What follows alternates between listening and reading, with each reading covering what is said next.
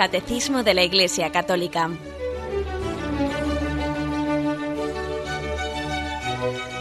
Un programa dirigido por Monseñor José Ignacio Munilla, Obispo de San Sebastián.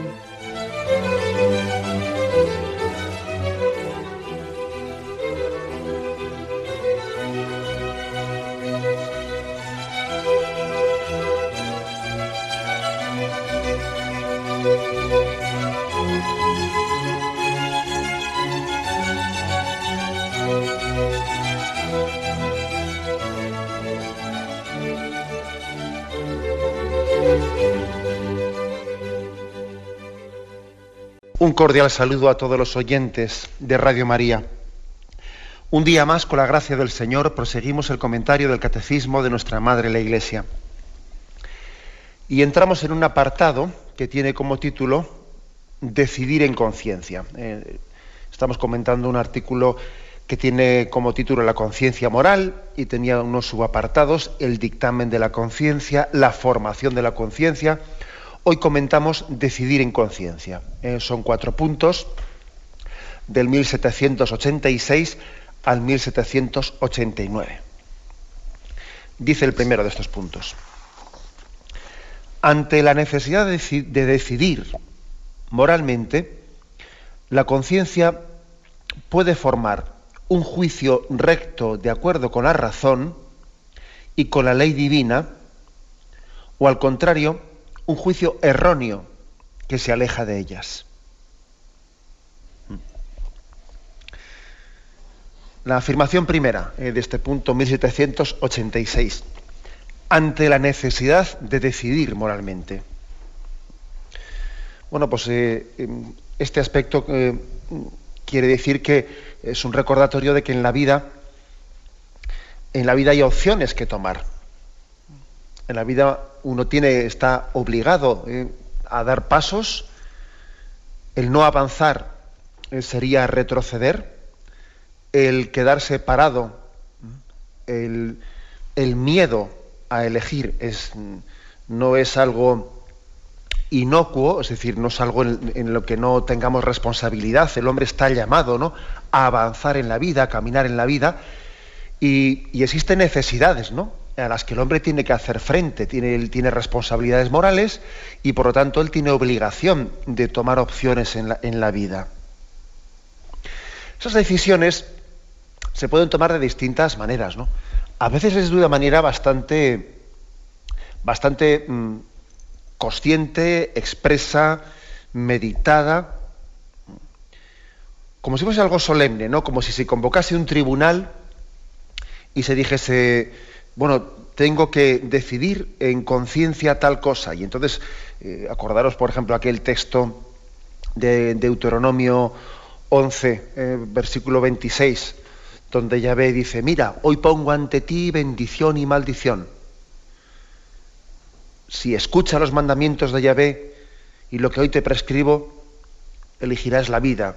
Si desoyes esos mandamientos, cogerás el camino de la perdición. Bien, hay veces que parece que la elección que hacemos en nuestra vida es una elección solemne, eh, digamos, como cual si se estuviese convocando eh, un tribunal y, allí tuviésemos expresamente que tomar esa decisión.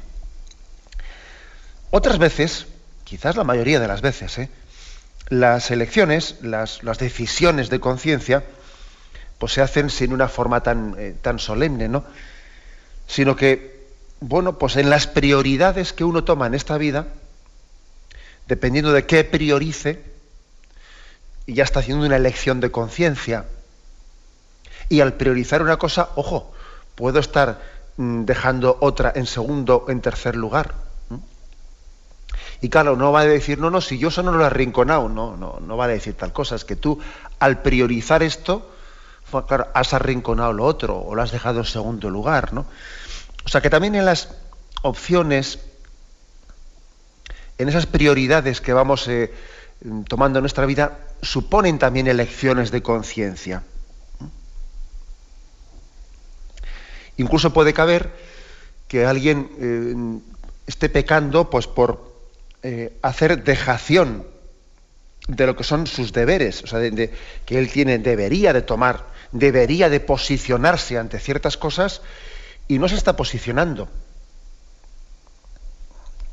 Por lo tanto, lo de la necesidad de decidir moralmente, em, también puede ocurrir que alguien esté pecando de omisión, de, como se dice popularmente, de no mojarse, o pretender no mojarse, ¿no? Digo pretender no mojarse, porque aquí el no tomar partido, el no tomar elección, es ya una elección concreta.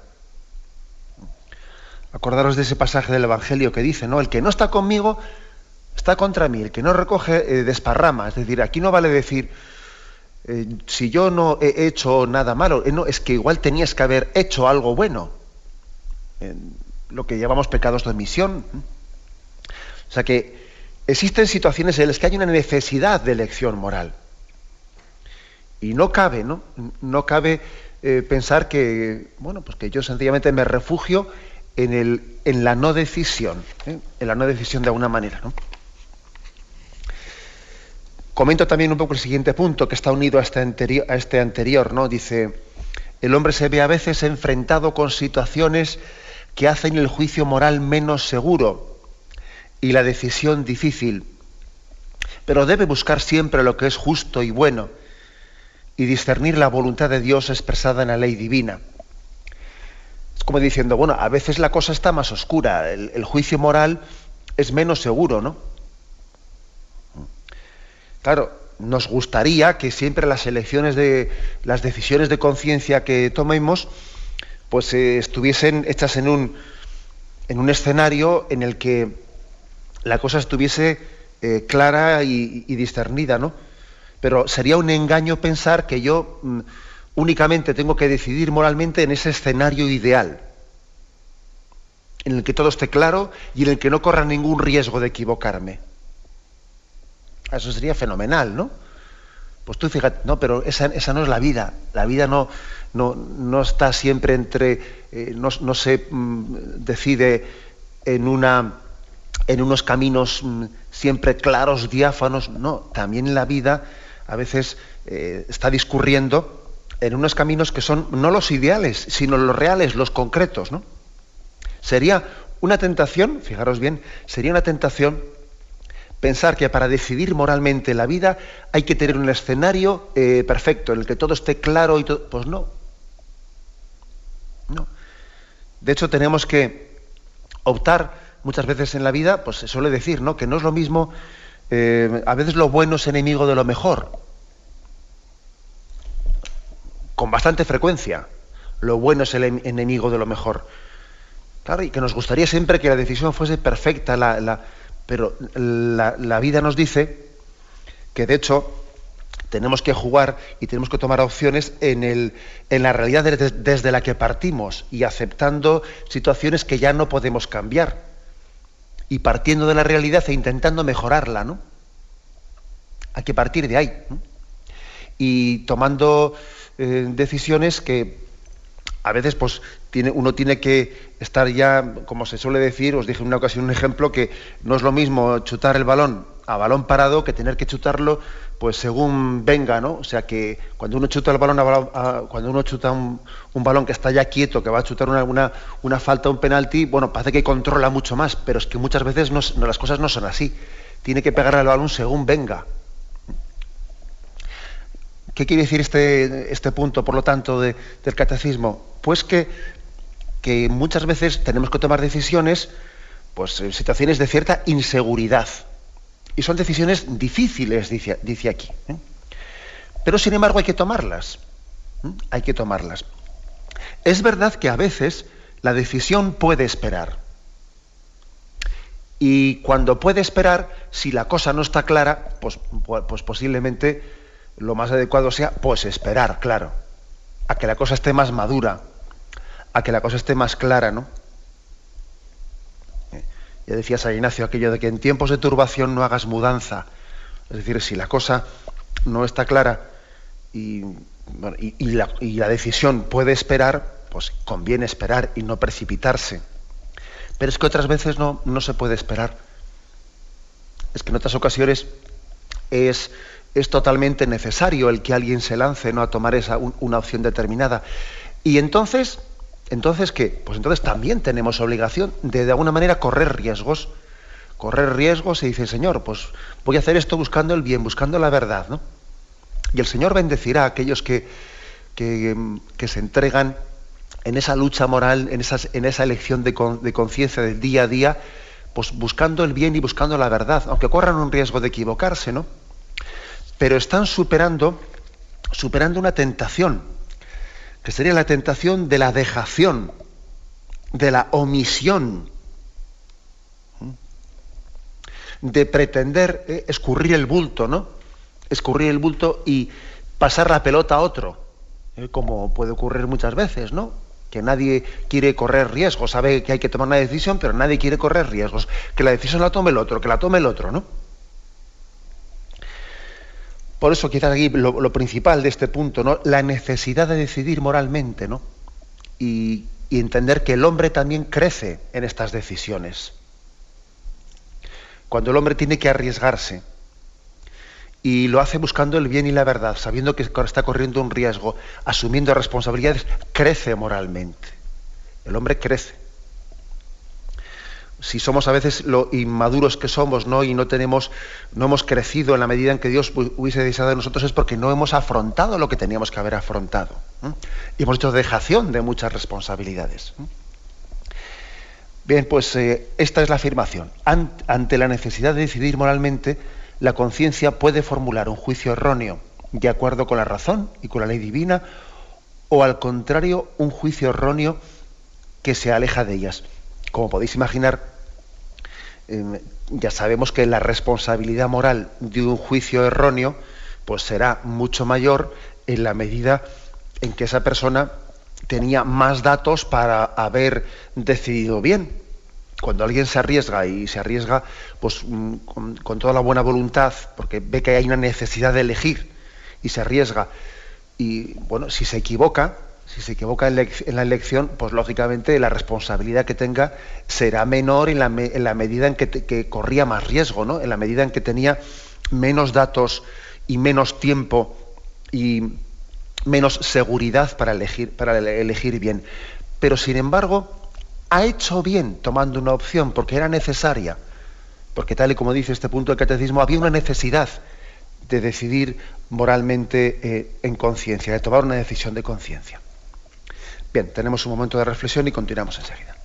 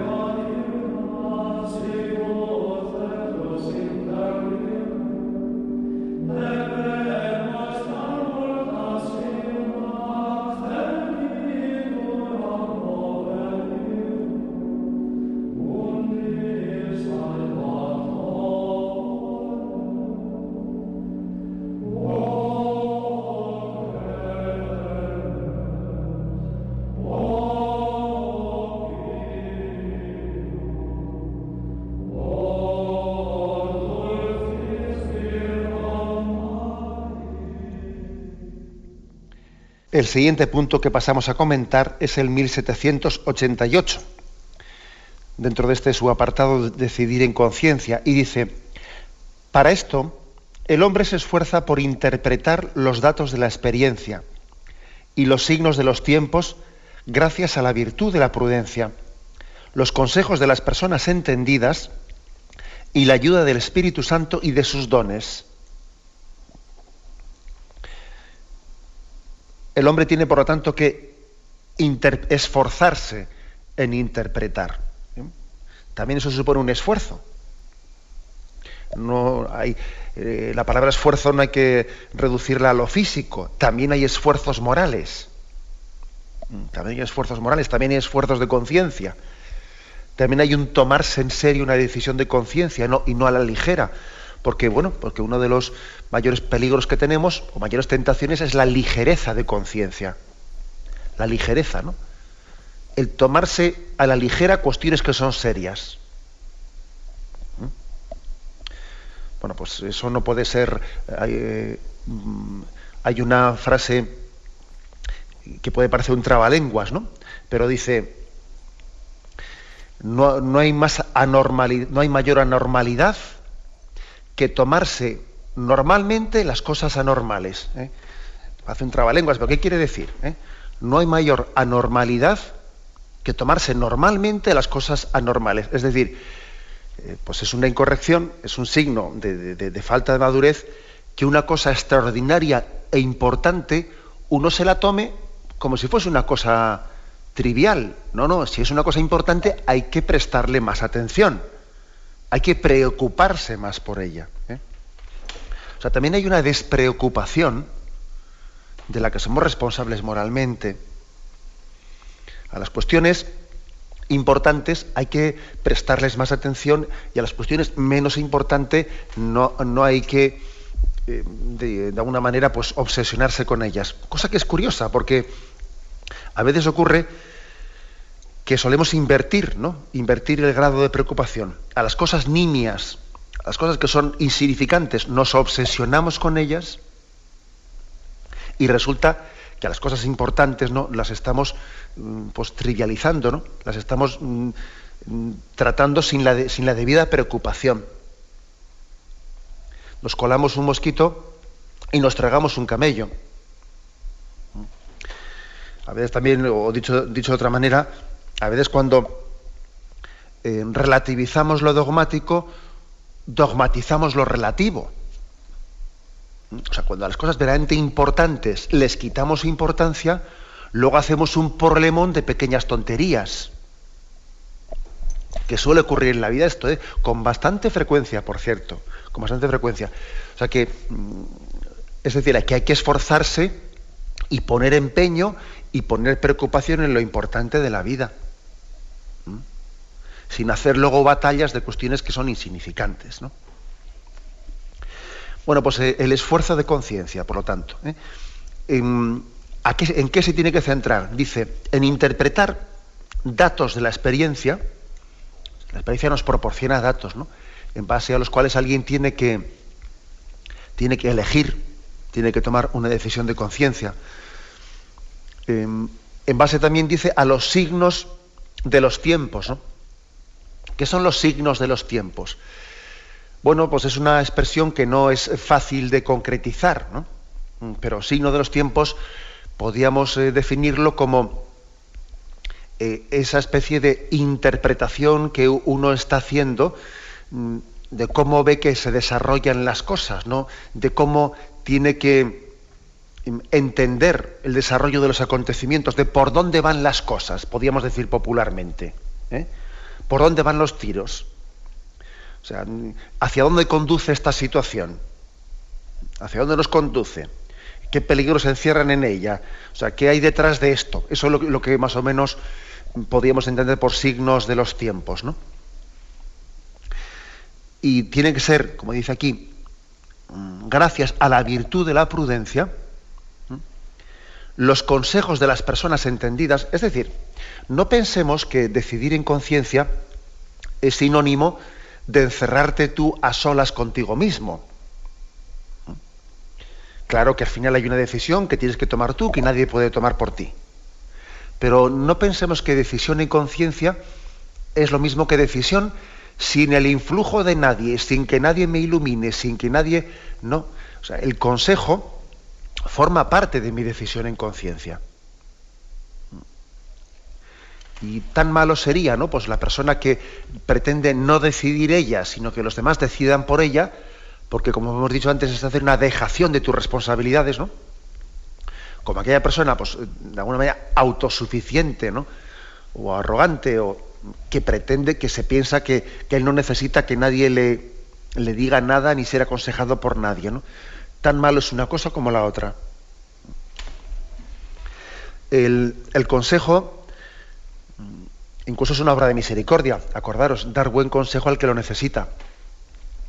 Y dar buen consejo al que lo necesita supone por parte de quien lo va a recibir tener humildad y receptividad hacia, hacia todo aquello en lo que pueda ser iluminado. No tener una, una mm, posición de partida en la que le humille a alguien recibir consejos de otro, que le puede humillar. Es una de las mayores obras de misericordia que, eh, tenemos que, percibirlo como una caridad muy grande que alguien nos hace, no un consejo que nos esté dando. De hecho, pocas veces se hacen, se suelen hacer consejos, sobre todo cuando son correcciones personales, porque para poder corregir a una persona hay que quererla. Y me tienen que importar mucho esa persona, ¿no? Para arriesgarme a darle un consejo, que igual la acepta bien, igual no quiere aceptarlo.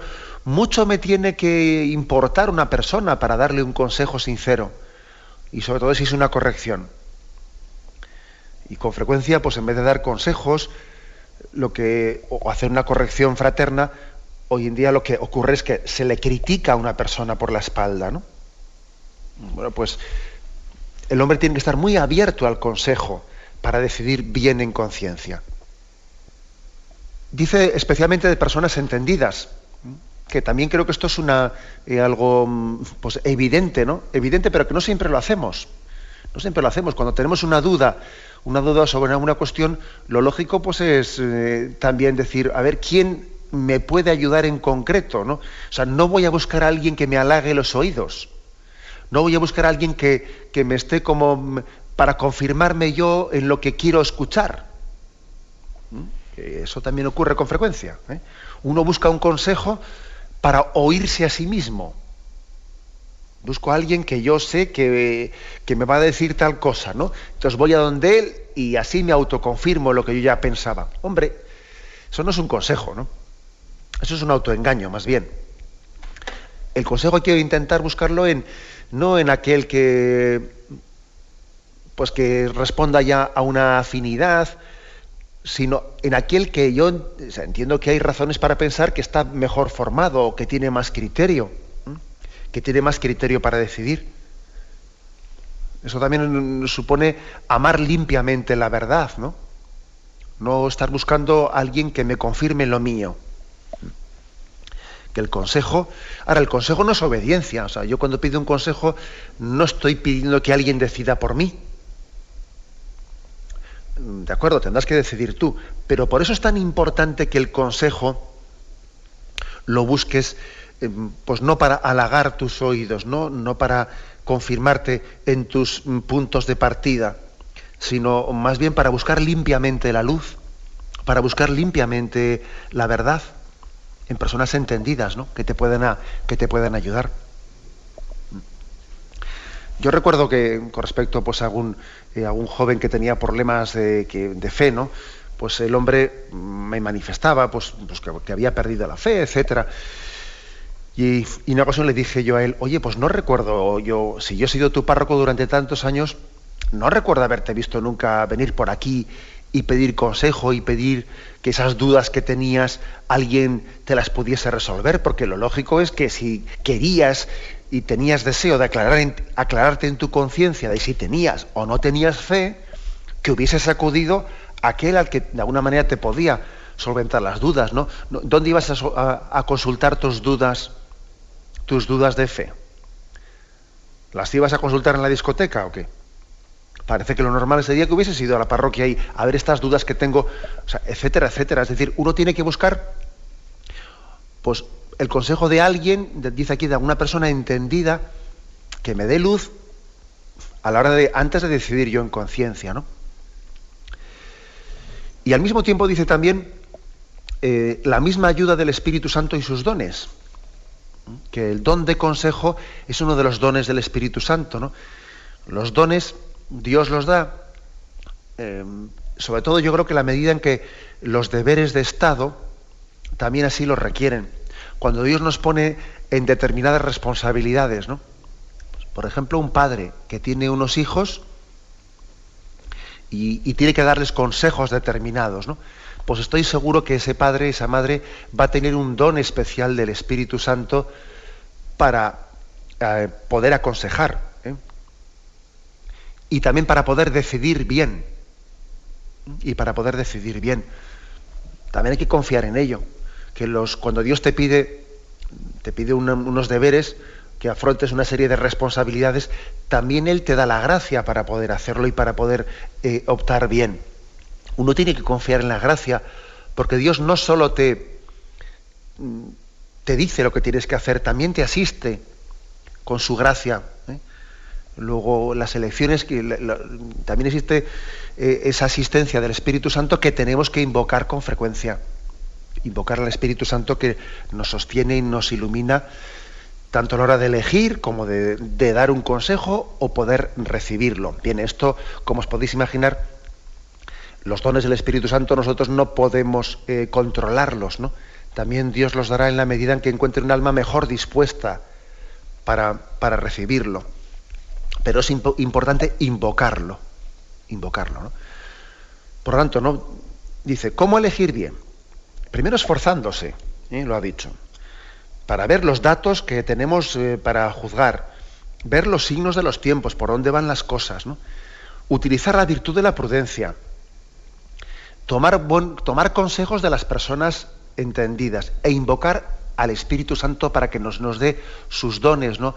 el don de elegir el bien partiendo desde el amor a la verdad. Tenemos un momento de reflexión y continuamos enseguida. Amen.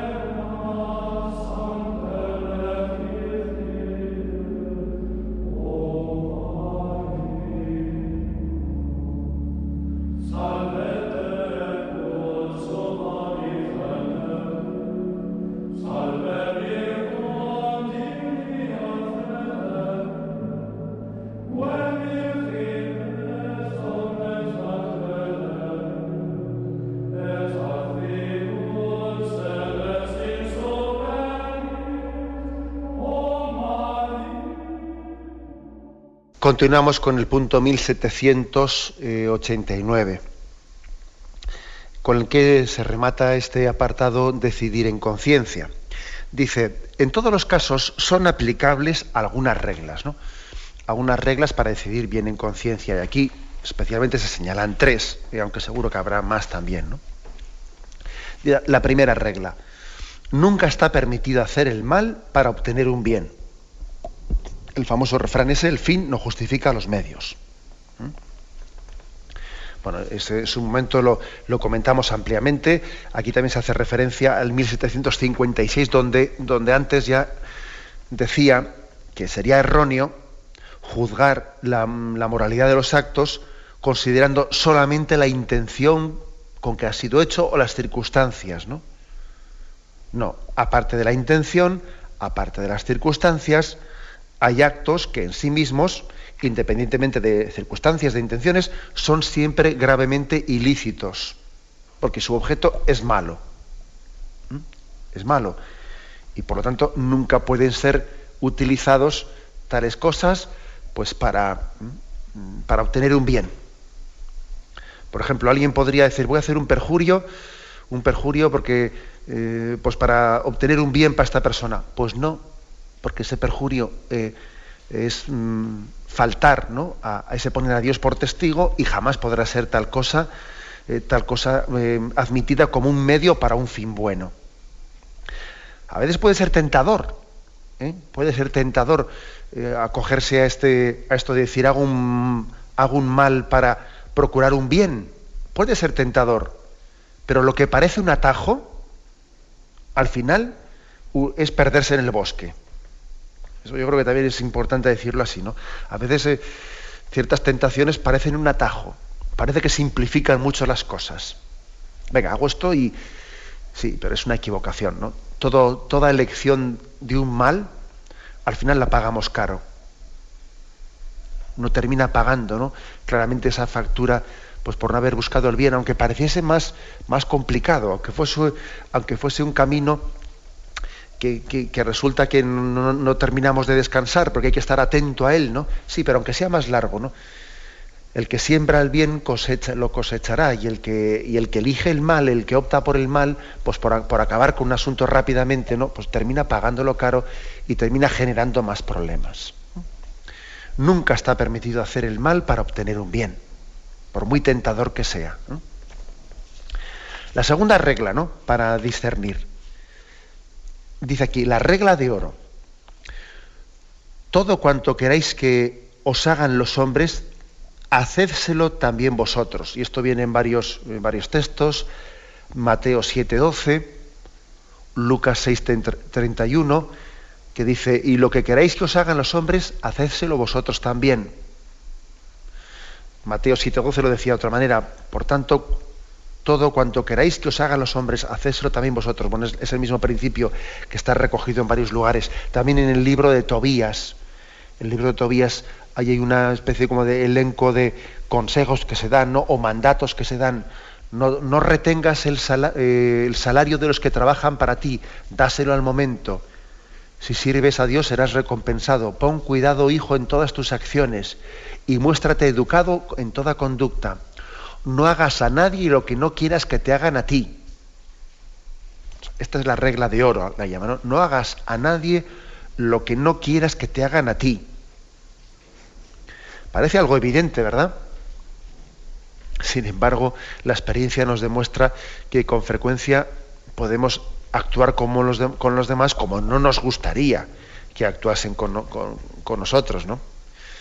En el fondo, esta regla de oro, no hagas a los demás lo que no te gustaría que te hiciesen a ti, supone tener capacidad de ponerte en la situación del otro supone tener capacidad de no estar siempre pensando en ti mismo, en el yo, yo, yo y yo. ¿Eh? Supone sensibilidad. Supone, oye, esto no, no le molestará a esta persona. Supone eh, salir de ti mismo. Salir de uno mismo. Algo parecido también a lo que dice el Evangelio, el que no se niegue a sí mismo ¿Mm? supone sensibilidad. Y ojo, eh, que pocas cosas hay en esta vida pues, pues, pues, más molestas que ver a una persona que va a lo suyo eh, y, vamos, sin ser, sin percatarse de cómo él está mortificando a los demás, cómo está haciendo complicada la vida de los que le rodean, se siente con derecho a todo, va por ahí pisando, eh, pisando pies y, se piensa que está eh, pisando encima de la zapatilla propia. Esto supone sencillamente un pecado de insensibilidad. Y no basta decir, es que no, se ha dado cuenta, sí, ojo, no se ha dado cuenta, pero eh, esa especie de excusa fácil, no me había dado cuenta que te, que te estaba molestando, igual también es porque yo he ido desarrollando una forma de proceder poco delicada en la que siempre y solamente pienso en mí mismo. Por tanto, aunque sea cierto, pues que igual en este caso concreto yo no lo he hecho con mala intención y yo no lo he hecho, o sea, no, he sido consciente de que estaba molestando a otra persona, es verdad, no, había tal conciencia expresa en este acto, sí que es culpable por haber desarrollado eh, pues una insensibilidad y una forma de actuación egoísta pues, mm, en el modo de proceder general en su vida, en el modo de proceder general. Yo creo que esto se traduce en quien solamente piensa en sí mismo. Y puede ocurrir que estas personas ¿eh? puedan ser insensibles hacia dramas que seres queridos suyos o personas cercanas, su prójimo, están viviendo y ellos ni se dan cuenta. ¿eh? Ni se dan cuenta. Pues suele ser así. ¿eh? Por ejemplo, vamos a ver, ¿no? Un ejemplo de eso que a veces ocurre. No, no es verdad que a veces en, nuestras familias ocurre, ¿no? Que si hay algunas personas que son más egoístas, que si por ejemplo están ellas enfermas, bueno, entonces toda la casa está patas arriba y todo el mundo atento a este que se ha puesto enfermo y, nada, ¿no? Quitamos la televisión, hacemos lo otro, cambiamos todas las costumbres de la familia, pues porque está este, eh, pues está enfermo y, y, hay que hacerle caso, ¿no? Sin embargo, hay otras personas que igual están enfermas, oye, y, y son capaces de llevar su enfermedad casi sin, que lo noten los demás, es decir, no haciendo de su, eh, de su problema ¿no? pues el centro de atención de todo el mundo, o sea, que tienen capacidad de conducirse sin que lo suyo esté condicionando a todo el mundo, ¿no? O sea, piensan más en los demás que en sí mismos, ¿no? Sin embargo, otros somos más egoístas y claro, si estoy yo mal, pues que todo el mundo tiene que paralizarse frente a lo mío, ¿verdad? Y sin embargo, pues me parecería que cuando esté otro mal ni, le hago caso. Está, otro enfermo en casa, en la familia, y yo ni, me percato, ¿eh? ni me percato de que el otro esté pasando mal, porque únicamente me doy cuenta de lo mío. De lo mío. Bueno, esto quiere decir que somos culpables, ¿no? Cuando hemos sido, hemos permitido que se haya, pues que se haya desarrollado pues una, una insensibilidad. Y es básica ¿eh? en la actuación moral esta regla de oro no hagas a los demás lo que no te gustaría que te hiciesen a ti. ¿Mm? Eso es una, una cosa clarísima, ¿eh? clarísima. Más claro en negativo que en positivo. ¿Qué quiere decir esto? Pues que es más claro decir, no hagas a los demás lo que no te gustaría que te hiciesen a ti. Es más claro en negativo que en positivo, en decir, haz a los demás lo que te gustaría que te hiciesen a ti. Bien, esto también es verdad, ¿eh? también es verdad en positivo. Pero bueno, pues es, pues es posible igual que, mm, que, una cosa que me gustaría a mí, que me gustaría a mí, pues igual no tiene por qué gustarle al otro. Eso ya es distinto. En positivo no está tan claro. En negativo está mucho más claro, desde luego. ¿eh? Porque una cosa que me gustaría que me hiciesen a mí, pues igual al otro, pues mira, tiene una sensibilidad distinta y, él prefiere otra cosa distinta. Y el último de los puntos, ¿no? O sea, aquí viene tres reglas de oro. Dice la primera, nunca está permitido hacer el mal para obtener el bien. La segunda, la regla de oro, no hagas a los demás lo que no te gustaría que te hiciesen a ti. Y la tercera dice, la caridad debe actuar siempre con respeto hacia el prójimo y hacia su conciencia. Aquí vienen dos textos, uno de Primera Corintios y otro de Romanos.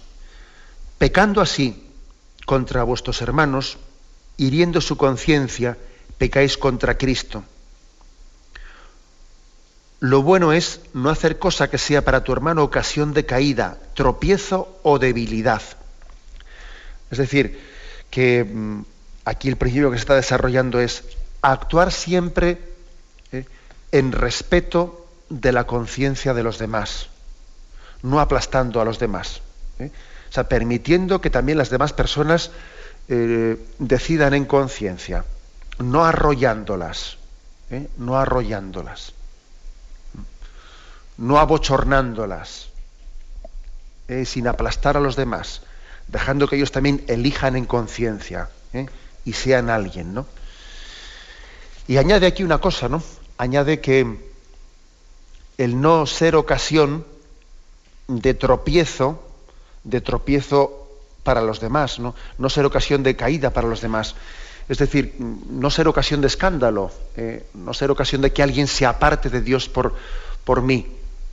Eh, eso me parece importantísimo, ¿no? que, uno tenga, tenga como diciendo, voy a, voy a actuar de manera que mm, no pueda dar yo ocasión de que nadie malinterprete lo que estoy haciendo, no dar ocasión de escándalo, no dar ocasión de que alguien se pueda alejar de Dios por mi, eh, por mi actuación.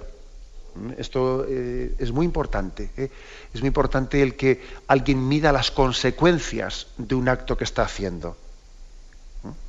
Una buena forma ¿no? de actuar en conciencia es medir dos cosas. Un poco, ¿qué es lo que me lleva, qué causas me llevan a tomar una decisión? ¿Y qué consecuencias se derivan de ese acto? ¿Eh? Es decir, ¿qué me motiva y qué consecuencias se derivan de esa decisión que voy a tomar? Si lo que me motiva es malo, si por ejemplo, si me motivan los celos, si me, lo, si me lo motiva el rencor, si me lo motiva la pereza, mal asunto. Con una mala motivación es difícil elegir bien. ¿Mm? ¿Y qué consecuencias se deriva de un acto? ¿no? Si las consecuencias que se pueden derivar de un acto son que alguien se escandalice, se aparte de Dios, que alguien, eh, bueno, si la consecuencia puede ser mala, mal asunto. Mal asunto. Es decir, para decidir bien en conciencia, es importante que los motivos por los que yo tomo una decisión sean sanos y que las consecuencias que yo puedo prever, que se van a llevar de esa decisión, también previsiblemente sean buenas. Luego siempre puede haber consecuencias que uno no ha, no ha controlado, que no tenía capacidad de, de prever, ¿no? Pero si era previsible ¿eh? que si yo pues por, por hacer determinada cosa pues podía escandalizar a unas personas, ¿no? Si era previsible que alguien eh, pues se lo iba a tomar a mal y, y se iba a ofender, pues por etcétera, etcétera, ¿no? Pues uno dice, hombre, vamos a, a ver si esta acción o esta decisión de conciencia era, era la adecuada, ¿no? O sea, creo que también esa es un, una manera de discernir con bastante claridad si las cosas las, las decidimos bien en conciencia o no las decidimos bien en conciencia. Una serie de reglas, pues, es lo que está aquí se nos ofrece. El punto 1789, aquí pues está como resumiendo eh, reglas mm, principales ¿no? para intentar decidir bien en conciencia. Bien, lo dejamos aquí. ¿eh? Hemos concluido este apartado, que son cuatro puntos, del 1786 al 1789. Decidir en conciencia. Me despido con la bendición de Dios Todopoderoso. Padre, Hijo y Espíritu Santo descienda sobre vosotros. Alabado sea Jesucristo.